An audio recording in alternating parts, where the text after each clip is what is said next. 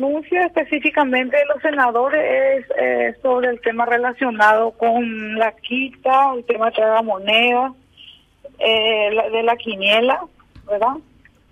Eh, la forma de la concesión y que aparentemente había irregularidades por el por la gente con AXAR que habían concedido. Entonces ahí comenzó la investigación, ¿verdad? O sea, son varios puntos, varios hechos que ellos denuncian, ¿verdad? Como representantes. Entiendo, tiene que ver con la eh, con AXAR principalmente. Con AXAR, con AXAR es la entidad que está encargado para eh, de todo lo que es referente a juegos de azar, ¿verdad? De todas las concesiones que se da a tanto a empresas como a otras instituciones, ¿verdad? En este caso el tema de la quiniela específicamente, el tema de monedas y el tema de la quita, ¿verdad? Son varios puntos que ellos mencionaron en su denuncia. ¿Y en qué momento está eh, esa investigación fiscal? ¿Hay imputados? Eh, sí, yo procedí hoy a imputarle porque este ya hace un tiempo que me asignaron eh, la Fiscalía General, ¿verdad? Y hace un tiempo que estoy ya investigando y pidiendo muchos informes referentes. Y hoy presenté una, una imputación para, contra ocho personas que son funcionarios del presidente Conaxar, más otras personas más y eh, el dueño de empresas también que están relacionados con este con este hecho y con esta denuncia presentada. ¿Podría dar a conocer eh, los nombres, fiscala? Sí, eh, algunos porque de repente estoy manejando, Carlos, y no no, no me acuerdo porque voy a ir diciendo lo que me acuerdo. Era José Antonio Ortiz Valle, que es el presidente representante de del Ministerio de Hacienda ante la Comisión de Conaxar, ¿verdad? Que sería también el señor Raúl Silva Busto, eh, que también es ex representante del Ministerio del Interior en el tema Conaxar, Carmen Corina Alonso, representante de la VIVEN, eh, también eh, que está también en Conaxar, Ricardo Núñez Jiménez también representante de las municipalidades del Ministerio del Interior en Conaxar. Y eh, también eh, procedí a imputar al señor Sergio Andrés Copcia, que él fue, eh, estaba como excontralor, ¿verdad? Procurador. no, perdón, procurador general, exactamente. Después está otra persona más, Omar Rodrigo Mongelos, representante de la municipalidad del Ministerio del Interior en Conaxar. Rubén, Rubén Antonio Roxillón Blaides, también representante de las gobernaciones en Conaxar. Y Álvaro Guasmusi Carrasco, que es dueño de una de las empresas que ganó la, una de las licitaciones eh, que justamente se basa la denuncia, ¿verdad? En las irregularidades que existió para el otorgamiento de esas licitaciones y que le produjo un perjuicio al Estado, ¿verdad? Según las investigaciones que estoy llevando a cabo. Ocho personas, eh, entre ellas, eh, no entendí, ¿el presidente Conaxar también o no? El presidente, el presidente es el primero que te mencioné, el señor José Antonio Ortiz José Antonio Ortiz. Es cierto, es cierto. Entonces tenemos eh, representantes de diferentes instituciones que forman parte del consejo de Conaxar. parte de Conaxar, sí. O sea, prácticamente todo el consejo de Conaxar, entonces, fíjala. Sí, prácticamente porque son todos los que son firmantes cuando hay algunas licitaciones que tienen que firmar, no solamente el presidente es responsable, ¿verdad? Sino que todos los representantes que tienen que dar siempre el ok para, para que pueda salir alguna resolución de Conaxar. Entonces la responsabilidad es de todos. Y aparte entonces del presidente y los miembros de CONAXAR, eh, también están imputados Álvaro Guasmosi por el tema de la concesión de la quiniela y está eh, imputado, ¿por qué Sergio Cotzia, eh, ex procurador general de la República? el, el, hecho punible por el cual la fiscalía le procesa, lo que pasa es que en este sentido el tema de se hicieron varias diligencias, la CONAXAR hizo muchas diligencias como para que pueda sacar una resolución para la concesión de, tanto este tema de las licitaciones como para acreditarle a las empresas.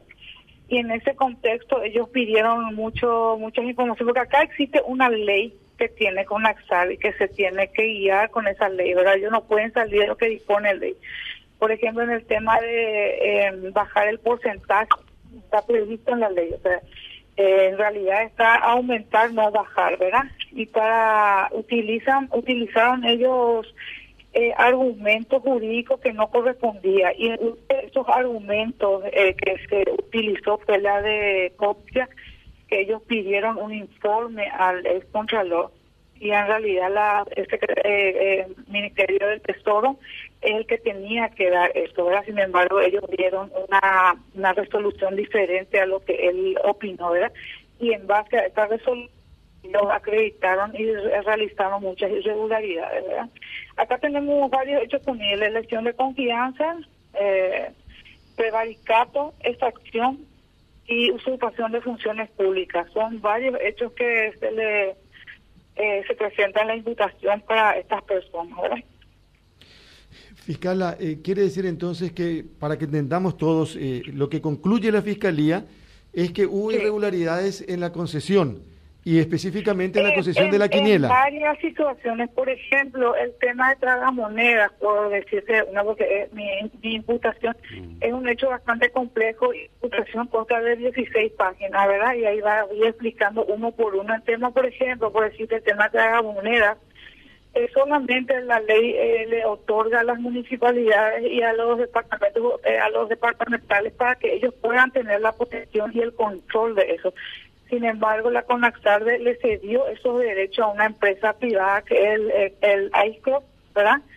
Eh, y ellos no tuvieron, la ley le prohíbe hacer eso, o sea que le sacaron esa potestad a las municipalidades y le cedieron eso a, una empresa privada.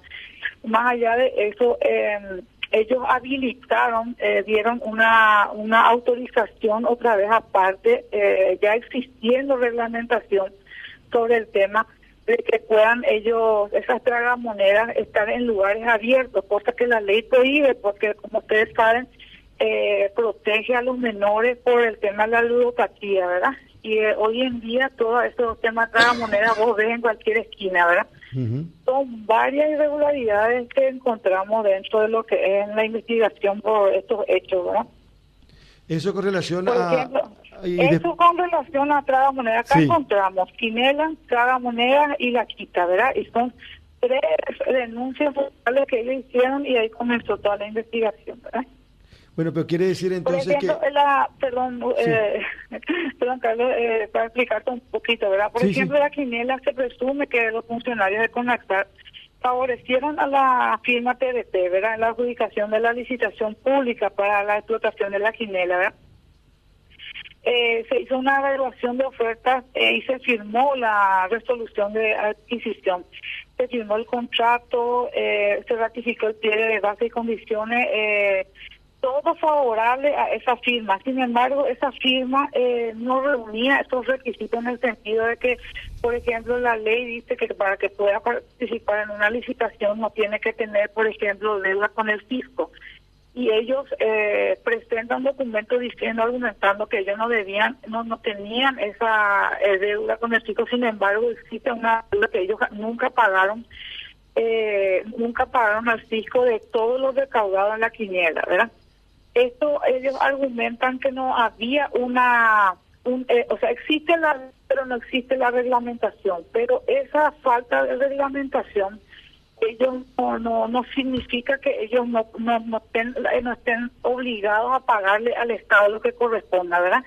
Eh, cuando la se va y me dice, pero eso es una cuestión, eh, una cuestión de eh, cuando se le debe al fisco, es otra cuestión que ellos tienen que solucionar, pero yo estoy investigando una cuestión penal, ¿verdad? Un documento que ellos presentan como cierto eh, y no cumplieron ellos ese requisito fundamental cual es no deberle al fisco y al, deberle al fisco es está está perjudicando al Estado paraguayo, ¿verdad?